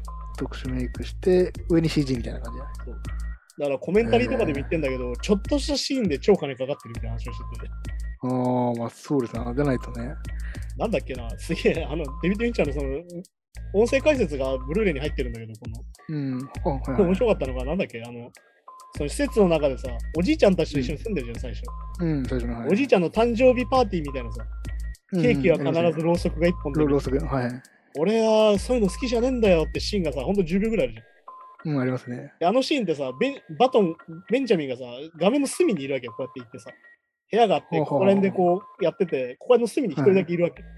うんあ。のシーンだけ、あのシーンでベンジャミンを映すために200万かかってる。ああ、そっか。ああ、そういうことあとその特殊メイクとか、チラ CG ッて含映め。ってたら全部 CG 入れなきゃいけないから。ああ、そういうことか。そういや、すごっ。で、あの、一番嫌がられたシーンは、うんあのさ、体をこうやって見るシーンあるじうん、はいはい、やりますね。ゃん。あれ全部 CG なきゃ、よ。要は。ああ、そっか。体から表情から全部書き書き足してるから、要は。体は、そうか、そうか、そこうっか。から、こっから上が全部 CG な CG ってことだ。ああの。で、あの CG アーティストに、あの、もう無理っすって言われたんだけど、いいからやれっつってやらせたって言ってたけど。ー。しかも、しかもちょっとあの、あの鏡に映った、あのちょっと汚れた鏡に映った感じだから、そう。よりむず難しそうですけど、要はあ。れ、要はさ、映り込みも全部書いてるから。ああ、ってことでね。うわ、そっか。だから、なんで鏡見んだよみたいな話なんだよ。普通にこう映すだけだったらそこ書くだけでいいのに、まあまあまあ、映りそう。込みを書いてるから、映り込みと映ってるやつを全部書かなきゃいけないから、あの画面の中に実は全部ほぼ CG って、 なあ、まあそういうことか。ああいうのいもや、すごい。あと別にその CG、そのベンジャミン自体だけじゃなくても、あの船のちょっと戦闘シーンとか、ああはいはい。あのあの辺とかもすごい豪華っていうか、もうああれだけのなんか映画で撮れそうなぐらいの。だからあそこはね、普通に戦争映画だよだからね。ねえ、すごいですよね。あれもね。そう。だから、あの、なんだっけな、後ろから来るでかい船とかは合成だったりするんだけど、うん、ああ、はいはい。だからそういうのもやってるし、すげえ金かかってんだから、この映画だから、あのこれ毎回、毎回、毎年恒例、毎回恒例、デビッド・フィンチャー映画に1年かかるっていう。うん、ああ、いや、でも本当対策って感じですね。なんか、いそうや結構なんかこう、ヒューマンドラマで、まあこれ2時間45分ぐらいあるのかな。うん、結構ななんか、慣れちゃうかなって、 僕なんか映画見られてないと思っちゃうんですけど、結構そんなことなく、もうずっと気づいたら終わってたぐらいの。まあでもなんかデビッド・フィンチャーがあの音声解説で多分闇だと思うんだけど、うんあ。のデイジーとかがさ、こう、おばあちゃんになってこう息が上がるじゃん。はぁはぁってこうんう息が上がるところをさ、こう全部抑えてるじゃん。うん。なんかあれなんだよ、これやってたからさ、ちょっと映画長くなっちゃったんだよねってギャグを言ってたけど、いうん、や、絶対 違うだろっていう。 あれで、あれで、ああ、そういうこと。そのおじいさそこん、おばあさんたちの動きをカットせずにゆっくり撮ってるからみたいな。うわあ、そういうこと。いやいだから動きがノロノロしてっから長くなっちゃったんだよねみたいな言ってたけど、これ多分まだギャグだなと思ったんだけど、や、ギャグだ。ああそういうね。あのデビッド・フィンチャー特有の意地悪なところ っていう。うん。そうだからあのなんだっけあの結構でもねすごいのがやっぱこれだけ金かかってるとさこれ映画の特徴としてうん。編集しづらくなるのよ結構あ、まあ、それはまあそうですよね。よくそのさっき言った要はさ3秒ぐらいに200万とか300万かかったわけでああ、まあまあ、確かに確てかなに。るとさ監督とかもどうしたいかっていうとさう切りたくないわけせっかく撮ったからん、ああ、まあまあ、ああ、そうかそうか、まあね。そうなるんだけどまあフィンチャーすごくてあのさまあベンジャミンがさまああの売春宿に行くくだりあるじゃん、うん、はいはいはい。あの前に要は毎日こうなんつうのかなまあオナニーをしてるっていうシーンがあったんだよね本当は、うん、てか、ああ、そうなんだ。ああのいやいや、なんかそ要のは、言ってたけどさあのうん毎日立ってるね、みたいなね、毎日こう、元気が出るみたいな。で、実際映像として撮ったんだって、そういうシーン。ああ、えなんだけど、まあでもつまんねえから切ったよ、つって。えでももっと長かったん切だっ。たよ、つって。だからそのオナニーしてるってのは出てこないんだけどさ、みたいな。うん。なまあでもみんなわかんだろ、みたいな。るほどね。だから実は彼はあの頃14歳、15歳なんだって話をしてて。そうですね、なんか一番ね、青春期というか。だから一番こう、すげえ早いんだよね。つって酒もセックスも同時に覚えるからさ、みたいうん。いや な。なんか面白いのが、なんか、あれですね、人生逆逆行っていうか、うんあの年では逆転してるけど、なんかその、経験することは意外と実年齢付近というか、うんなんか、初めての体験とか全部。だからあれはさ、本当にその、ケイト・ブランシェットの関係とそうでさ、こうなっていくわけ。うん。ではい人はのい人生っていうのは必ずこう一緒に住んでるようでもずっとやっぱ交差はしてて、でうん実際こう交わる部分っていうのは本当に一緒なんだよねって話なんだよ結局この映画そう、ああ、そう、まあ、なるほどね。いわゆるどんなに愛し合っててどんなに一緒にいても見た目は違ったり人種が違ったりいろいろするんだけど、やっぱり一緒に交わってるシーンっていうのは本当に一瞬であって、うん、その一瞬のきらめきみたいなのは一緒耐え難いものなんだよっていうところでもあるから、だうん。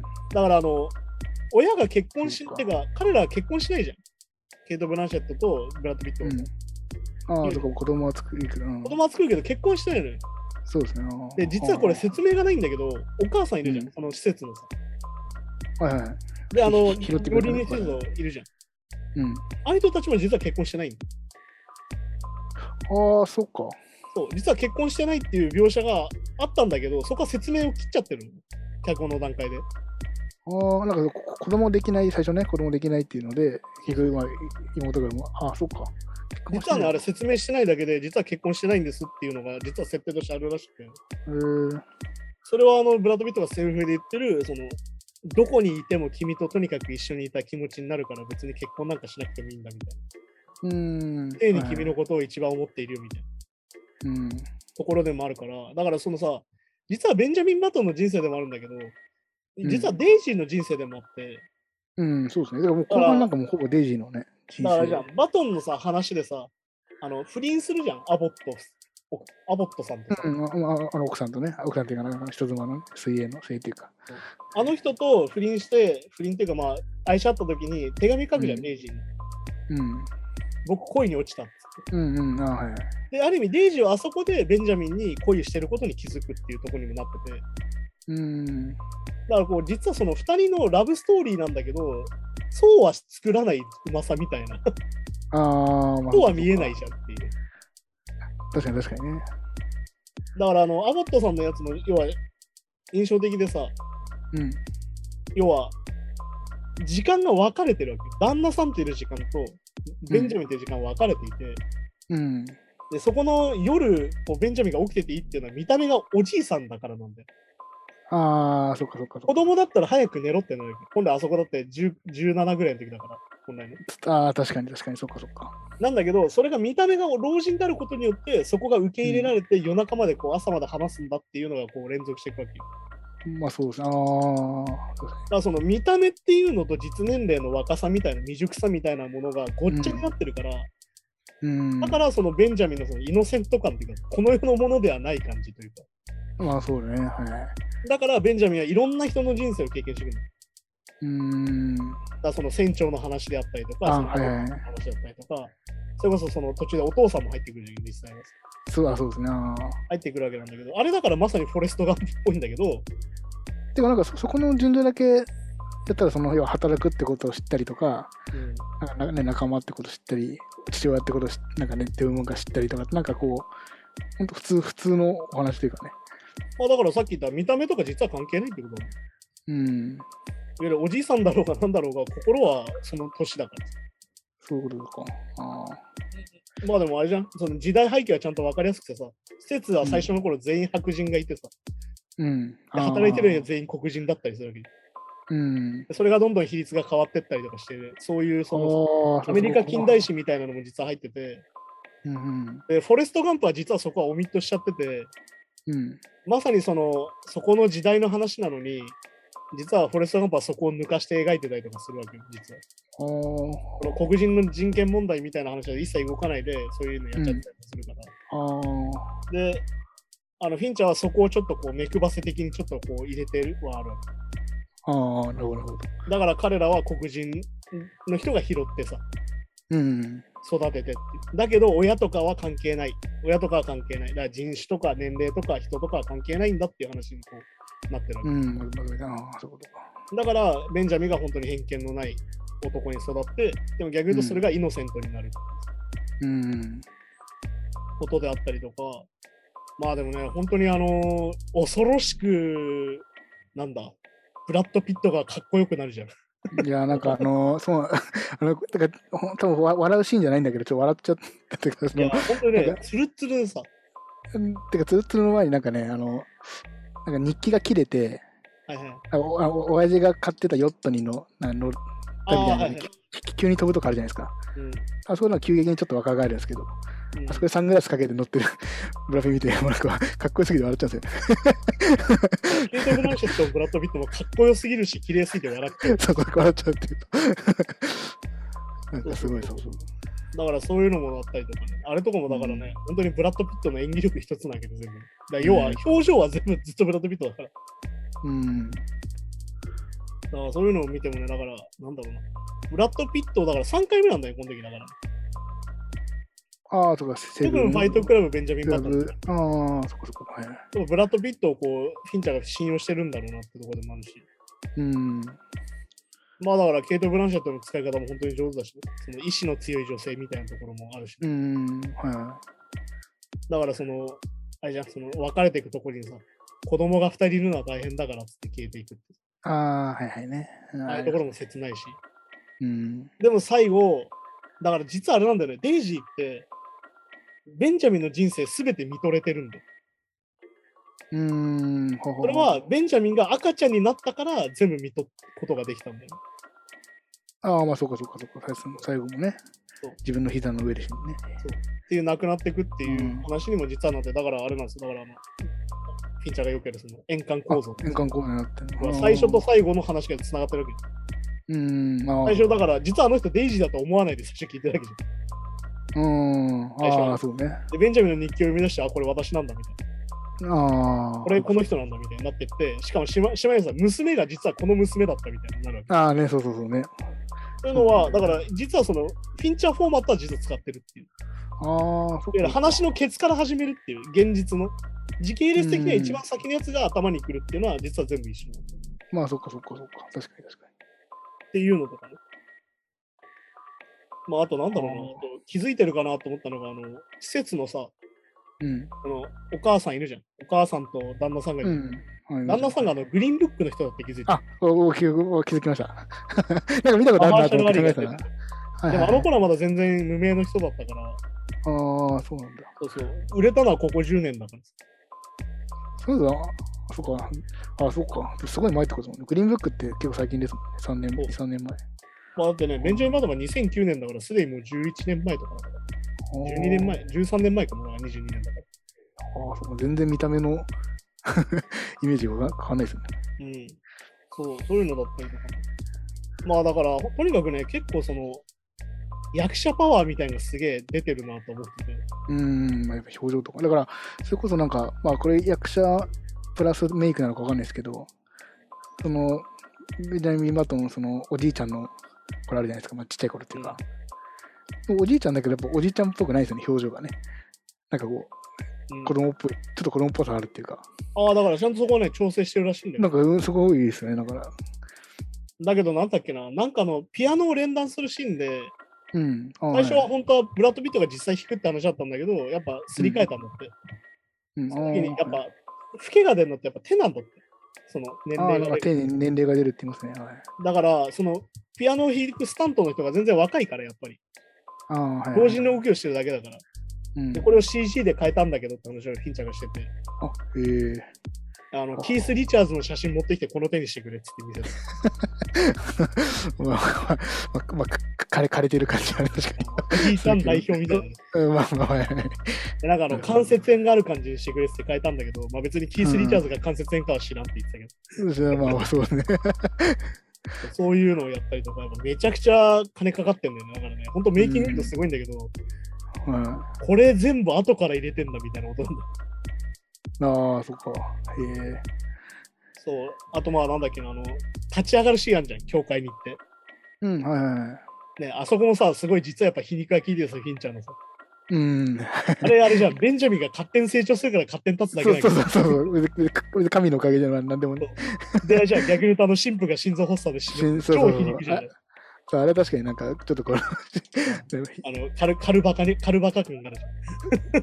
か神の力でーすみたいな。なんかその、 あ神の力とか言ってたけど、結局し、あのね、神父の方が死んじゃったね、みたいうん、なんかそう。な話になってて。我々でもずっとお母さん信じてますもんね。でもねそう。あれはねだ。からそこは逆に言うと、そこは別にいじらない。フィンチャーとかしてゃは、あの、こういうなんか滑稽なことが起きるよね、宗教とか信じてると。うん、そう信じてる人がどうこうというよりは、まあ、そうハレルヤとか言ってたら死んじゃったよ、みたいな。うんまあ、冷静に見るとってことでね。いや、ちょっと引いた目線ってやつ。うん。そうそういうのとかね。ちなみに、あの、なんだっけ、牧師をしてた役の人が、うん。その後あれじゃんあのそのデイジーのさ若い頃とかのシーンでニューヨークに行ったりするじゃん、そのバレエ団と。うん、はいはいはい。あの時にたまたま撮影現場に来て、うん、その牧師やってた俳優がああ、そう、あはいはい。遊びに来て実際にってことね遊びに来てはい。実際に。で、1年経ってたんだって、その撮影からもう1年近く経ってて、10ヶ月ぐらい経ってて、はそれを撮ったシーンから、い。うん。あのフィンチャーがまだ撮ってんのって言わ れて。まだ同じ映画撮ってんのって。 ああ。俺ちなみにこの間にもう映画6本出たよって言われたっていう。そうかもうその人自体もうクランクアップというかもう。 そこのシーンで終わりだから。その間にいろんな映画出て、あ、ほんとたまたま来たんだ。たまたま撮ったら、わーデ面ビ白いッド・フィンチャーが映画撮ってんじゃんと思ったら、おまだ同じ映画撮ってんだみたいな。 新作かなと思ったそういうのに言われたら。ああ、へえ。そう面白あのいフ。ィンチャーはね、本当にね、撮るのが時間かかるから、ああ。ちなみにあの立ち上がるシーンでも16テイクぐらい撮ったらしいけど、ええ。あのね、あのコメンタリーがそこはすげえ面白くてさ、うん。要はスタントの人がさ、倒れるじゃん。バベンジャミン、バーンって。で、倒れてくれっつって。うん。で、顔からこけろって言ってるのに、顔からこけないんだっつっうん。おお。て。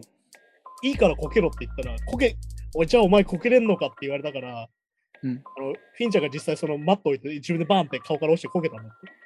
うおーほら、こけんじゃん。そほれら、かおら前こけてみろっつってこけさせたらしいんだけど。え、でも、あれやってる人は、あれ、まあ、子供か、スそれタンまあトそマういンう、スタントマンのそういう体の人がいて、あ、そこ、あ、なるほどね。はい、で、それの人にやらせるんだけど、やってみろって言われたから、実際やってみたって話。ああ、なるほで、で、やったら今度は何度もできねえよって文句言われて、ど。うん。い や、そりゃそうだね。画面からなんだけど、それはあの16テイク取ったらしい。か。 やっぱそっか、ここだわりがね、か だからどのテイクの話も大体あの16テイクメガとかいう話してて、じゃあこれ全部フルテイク取ってんじゃんみたいな。ああ、 なるほあのさど。やすっぱがでだもなテイクスが多いんですね。そうなんだろうな。デビッド・フィンチャー CG 使いまくるけど、分かりやすい CG はここまでって感じなんだ。うん、ああ、なるほだからどさ。っき言った、まあ、ゾディアックでさ、そのさりげない CG を始めたわけよ、同時に。うん。だけどこれめちゃくちゃ CG なんけまあ、そうですね、さすがにね。うん、でなってって、今度。度ソーシャルネットワークとかでこう進んでいくうちに、どんどんさりげない方向に行っていくって感じなんだよね。ソーシャルネットワークのふ双子がとかだ。そう双子の顔だけ変えるとかさ。あれなんか実はベンジャミン・バトンってやってることでしょ、ね、なるほど、そうそう、この顔教だけえてほし変えいるな。うん。そう、そういうのがあったりとか、だからデビッド・フィンチャーがある意味その CG 巻き巻きでマシマシでやったのはこの映画っていう。うん。だからデビッド・フィンチャーがすげえなと思うのは、その話がうるさくてさ、脚本にうるさくて、撮影にうるさくて、CG も多いっていうさ、うん、まあそうです大ね。体たどこだかによるんだけど、結構てんこ盛りだ。元から結構じゃあ、そういう技技術はてんこ盛りなんですね。基て本か的ね、にもともとね、ミュージックビデオの監督なんだよ、デビッド・フィンチャーって。うん、ああ、なんかそうですね。はい。もともとマドンナの PV とか撮ってて、うん。で、まあ、初作がエイリアン3だったりするんだけど、うん。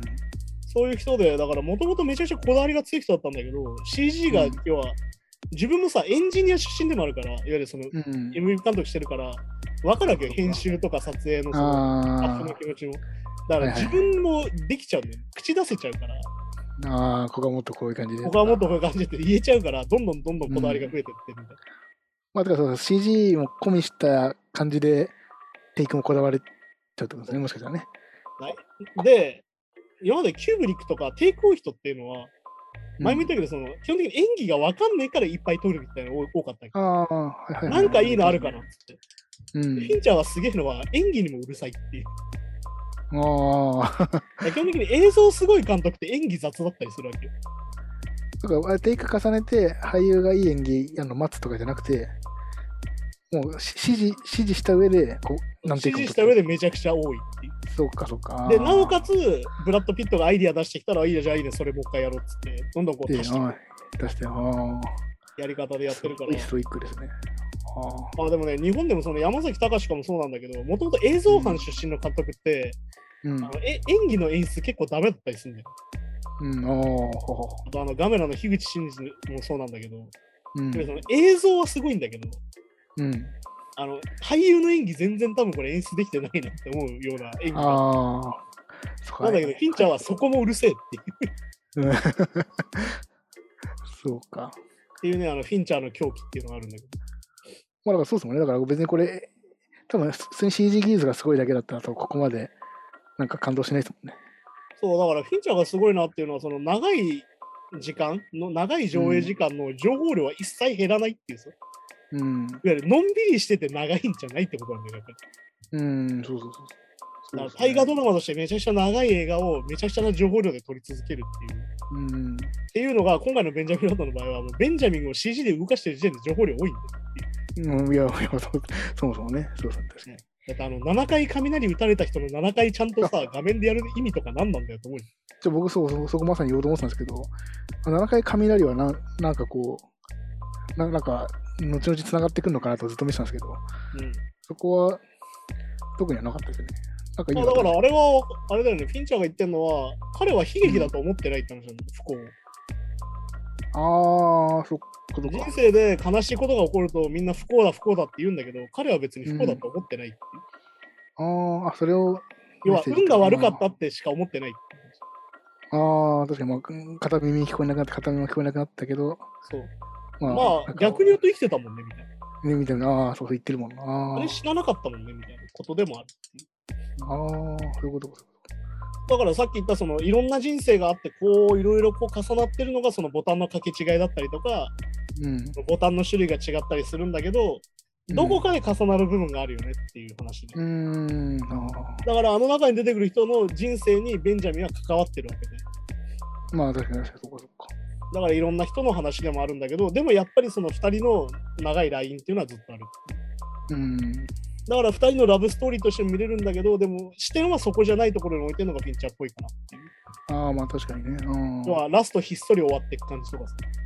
確かに確かいわゆる最後にめちゃくちゃ感動させれるわけじゃん、さっきのに。うん、めっちゃエモくできるわけ。そう。てかやっぱやっぱあれ、そうかまあににに認知症になってね、ちょっと記憶忘れちゃうとことか。そうあそこだってもっと悲しくできるわけだし、うん、なんなら死ぬ直前まで日記書かせてもよかったわけだから。まあまあ確かにね。だからある意味、ちゃんとさ、子育てとして描いてるじゃん、最後。ベンジャミンの最後。うっん、はい。ていうところもやっぱ印象的だよ。ああ、そっかそっか。うん、人の人生っていうのを逆にやったらどうなるかっていうのを実際本当にそのまま映像でやるっていう。うん、だから余計まなあ墓場エからモーションをあそこで入れないっていうのはすごいなってうん、しかもその、出てく時も引き止める引き止めないでわーってやるんじゃなくて、ただこううん去っていくみたいな。去るものをあーはいはい言わずっていう風になってるから。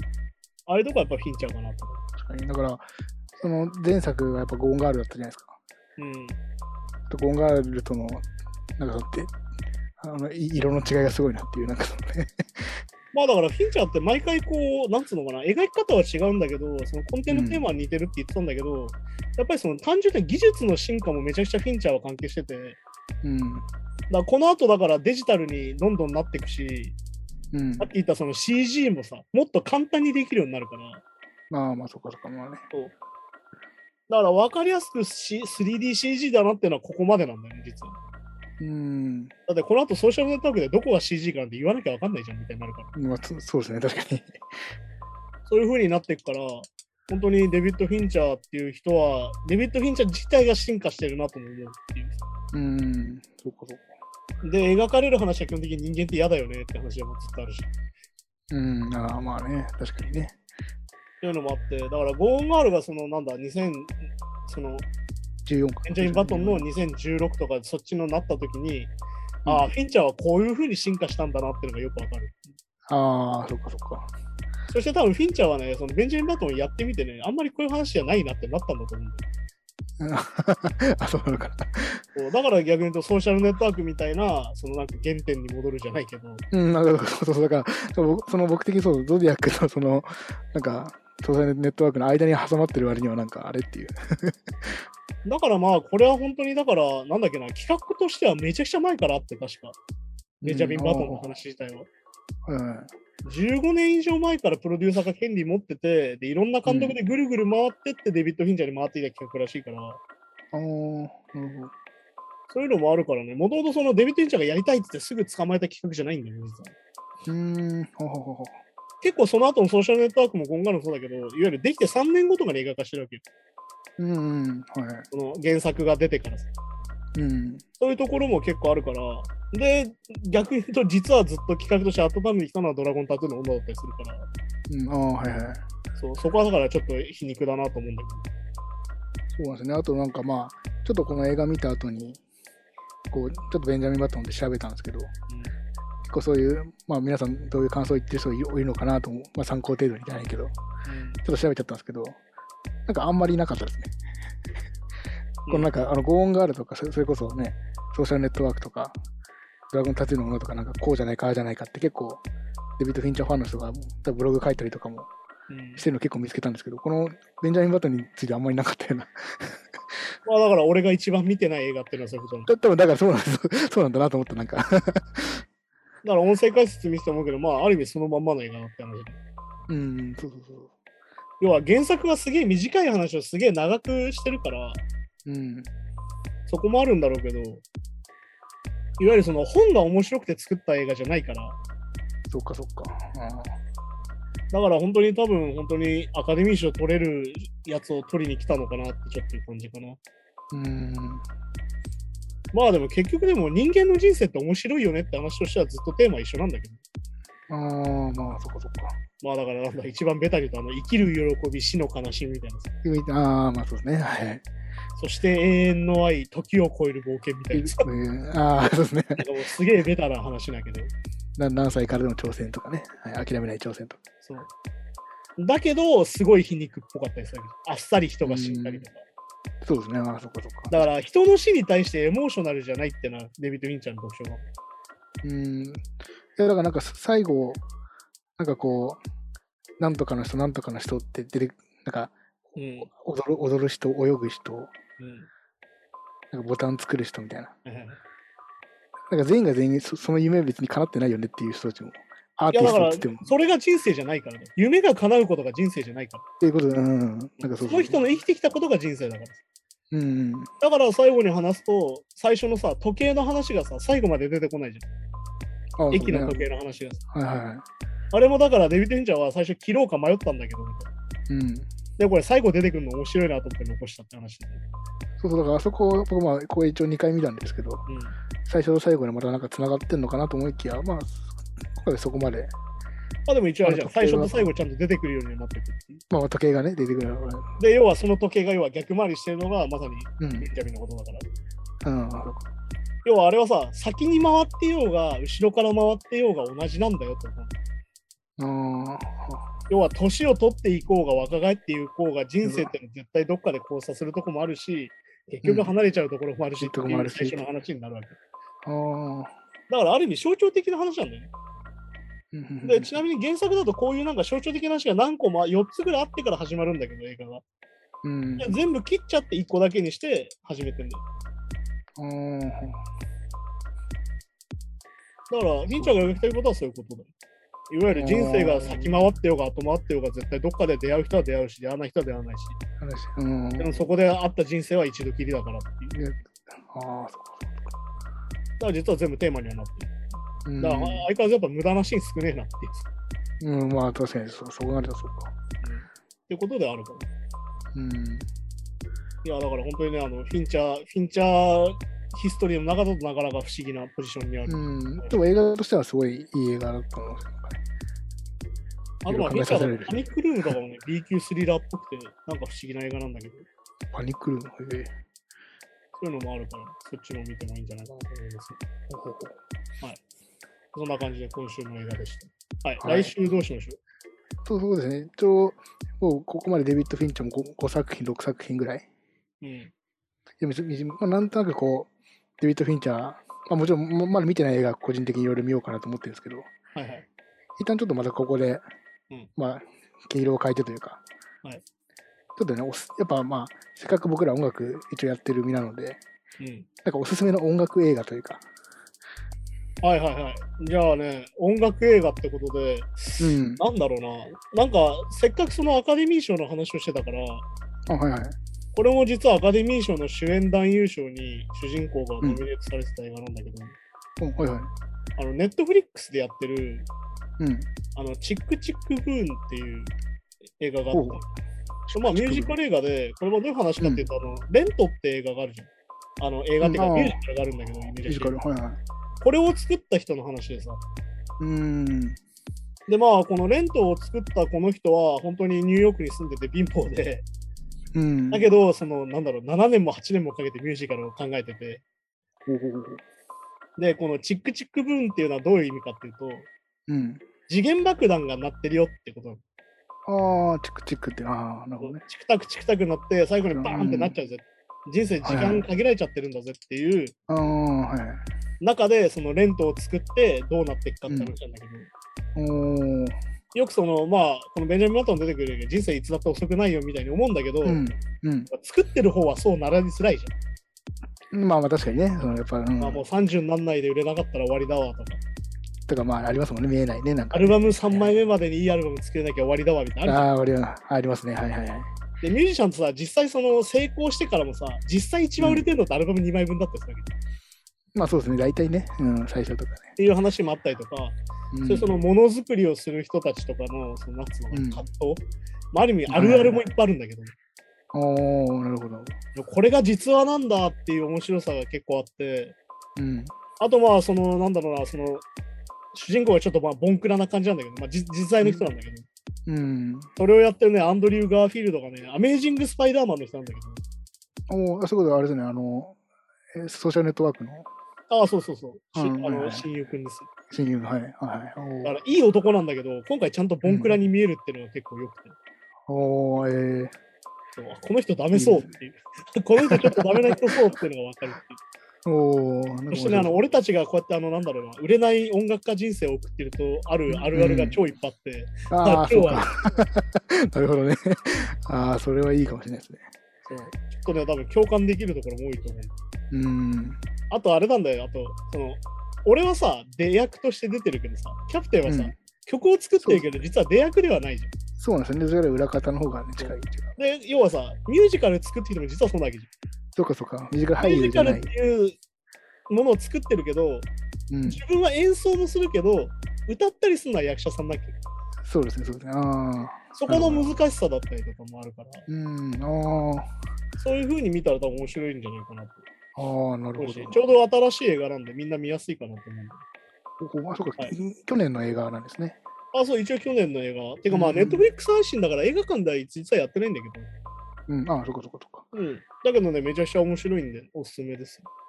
わかりました。じゃあ次回は、はいチ。クチク分。はい。お願いします。はーい。はい。じゃあ、そんな感じで今週もエンディングなんですけど、はい。ほら、話して、一つ忘れてたニュースがあって、うん。あはいはい。あの、俺もみんな大好き、ブルース・ウィルスが失語症になってしまってね、あなんかね、見見ました見ました。そう実は引退するっていうニュースになってて、 失語症っていうのはなん、僕あんま詳しくわかんないですけど、うんセリフとかがなんだろうなまあ読めなくなっちゃうっていう、あなんかあのトム・クルーズのあれとは違うんですか、またあれはどっちかというと学習障害なんだけど、学習障害、ああ、そっか、そうと違要うは。言葉が出なくなるっていうのが完全にあって、要は覚えれないんだよね、ものがもう。ああ、へえ、まあだから認知症とまたちょっと違うやつなんだけど、でもそうか、そういうちょっと、いわゆるその言葉自体を失っちゃうから喋れないし答えれない。へえ。どういうことだあっあてセリフが覚えられないし、セリフが言えなくなっちゃう。言えなかった、あそうなんだだ。から要は完全にもう言葉が出なくなっちゃう。俳優として大事なとこが全そ部うこう。完全にダメになっちゃうかあら、あある意味その俳優として本当にできなくなっちゃうってことなんだけいやー、そうなんだ。ど。そうってことで一応今日は俺はダイハードの T シャツ着てるんですよ。あなるほど、それで、なるほどね。あそうそういるわけなんですけど。あ、はははは。そうブルース・ウィルス・ダイハード。うん、一応だから今日はそういう気分だったんでこれ来たんだけど。なるほど。いやー本で当もに引ね、退その長く生きるっていうのはね、もうベンジャミン・バトンを見てたら分か る。のなんか、いろんな人そをう利用ねするってことなんで、確かに確かにねだ。から本当にニュースでやったテイラーもそうなんだけど、まさかここで死ぬと思ってないじゃんが本当に連続するんで、そうですね。はいはい。だから本当ね、長く生きてると、本当ろくでもないニュースを見ることの方が多いんだけど、だって人の人生っていうのはやっぱりどこにいてもかけがえのないものではあるので。うん、で、まあね、いつ僕らもね、それが来るかわかんないからね。そうっていうのがね、チックチックブルーなんですよ。いつ爆発するかわからない次元爆弾の中で僕たちは生きてるよねみたいな。そうか。ああ、なんかいつか、やっぱ映画っていろいろこうね、なんかつながリンクしてくるとかあると面白いですまあ映画の面白いとこはあの人生の予習だと思ってみりゃいいんじゃないかな。ね。うん、おおなんかすごい、面白い。まああれじゃん、なんかその仕事を受ける受けないの時にさ、よくあるんだけうどさ、ん。なんかジョン・レノンだったら受けるかなとか考えたりするじゃん。うん、ああ、俺側はなるジョン・レノンで、ジョン・レノンだったらこの仕事受けるかなとか、そういうのもあるけど、それって映画でも言えてさ。ほどそうかそうかそうか。この主人公だったらっていう。だから俺たちがロッキーを見て感動して頑張ろうと思うのは、あの時ロッキーも頑張ってたから俺たちも頑張ろうかなってことだから。だああ、まあそうね。ああ。からこういうクソみたいな状況でもロッキーは頑張ってたらなんとかなったから俺らも頑張るかみたいな話。そうかそうか。そうそういうのがね、逆に言うと年を取れば取るほどいろんな映画にいっぱい生きてくるんで、うん。なんか若くねえとダメなのかなみたいな話はこのチクチク分でも出てくるから。うん、またそそっちはそだからそうか、またベンジャミン・バトンとはなんか違う視点ですね。あ、本当にね、ささっきも言いましたけど。そうだから結局まあその映画っていうのは基本的に人の人生を描くものでは絶対あるんで、そのジャンルが違い、うんまあまあスそポうーですツねだろうが、ね、プロレスだろうが、う格ん闘技だろうが、なんだろうがっていうのはあるから、音楽だろうがっていうのは、でもその人の人生では必ずあるから、うんその人の人生が描けてるのはいい映画だねと思う。おーなる例ほえばどど。んなスポーツ映画でスポーツ青春もので部活の3年間しか描いてなかったとしても、うん。でもこの人が前後で何をやってきたのかなってか思えたら、それはいい映画だと思うし、まあまあそうですね。うん。やっぱあと映画を見て、明日からちょっと頑張ろうかなと思う映画がやっぱいい映画だと思うから、要は君の人生に影響が出たら、それはいい映画だと思う。まあ確そかにれね、がどんなに人がつまんねえとか、クソ映画だと言ってようが、うん自分の人生に何か影響を与えたらいい映画だと思う。まあそりゃそうですよね。現場その逆にね、めちゃくちゃいい映画だよって言っても、やっぱ、まあ人によっては響かない人もいるわけですよね。そうだからそれこそそのアカデミー賞の作品賞を取ったコーダって映画は、その、うん、あのあ、そうか、あ、前言ってた、それ、あなんか言ってましたね。あれあったじゃん。ああーの話なんだけど、あの映画はだから結構まあ家族もので感動しやすいんだ、感動ものになりやすいんだけど、うちゃんとしっかりそこはしんどいとこも描いてて、結構嫌なとこも描いてるわけ、そういうその。いわゆるさそっかそっか自分が聞こえないから娘にだけどんどんこう任せちゃうみたいな仕事うん、はあで娘だけ辛い思いをするみたいなところも描いてるうんでもあるんだけど要はすげえ感動する映画だって言って 入ってくるんだけどその講座自体は、うんそれがはい乗れるか乗れないかは人によるからまあそうですね。はいはい。だからよく思うのがみんな好きな映画こそ気をつけた方がいいですああ、なるほど。そう逆に言うと俺すげえ好きってことは誰かが嫌いなんじゃねえかぐらいに思った方がいいんじゃねえかああ、まあそうですよね。うんで。思ってれば逆に言うとその自分の好きな映画をけなされてもまあ別に俺が好きだからいいかなってなるはずだからまたそのね、おい俺好き、俺嫌いで、あの、ししゃべるのも楽しいっすよね。だからそう盛り上がるはずだよそれはそうそうそうそう。そうそんな感じなんだよねそんな感じなんで、映画とか芸術とか大事なんでみんな見てください本読んでくださそいうですね。確かにまあ見ないとね、その面白いか面白くないかもわかんないしねわ。かんないから。まあとにかくその、あのタブロイド紙のさあの、ウィル・スミスがクリス・ロックを殴っただけで見ないで、うん。とか、もうあもう本当に、授賞式自体はまあ本当、本当そうですね。確かに言われてみりゃね。そう。本当だから合わせ。て俺はあれだよ、そのドリームプランを見に行くことをお勧めしますよ。ああ、そっか、ドリンクプランそね。この副読本になるはずですよ、その問題の。確かに、そこもちょっと見に行ってみよはい、そんな感じでね、今週もやってきました。また来週ということで、はい、また来週。さようならう。さ。よな Wave ら。Noise Gang Podcast.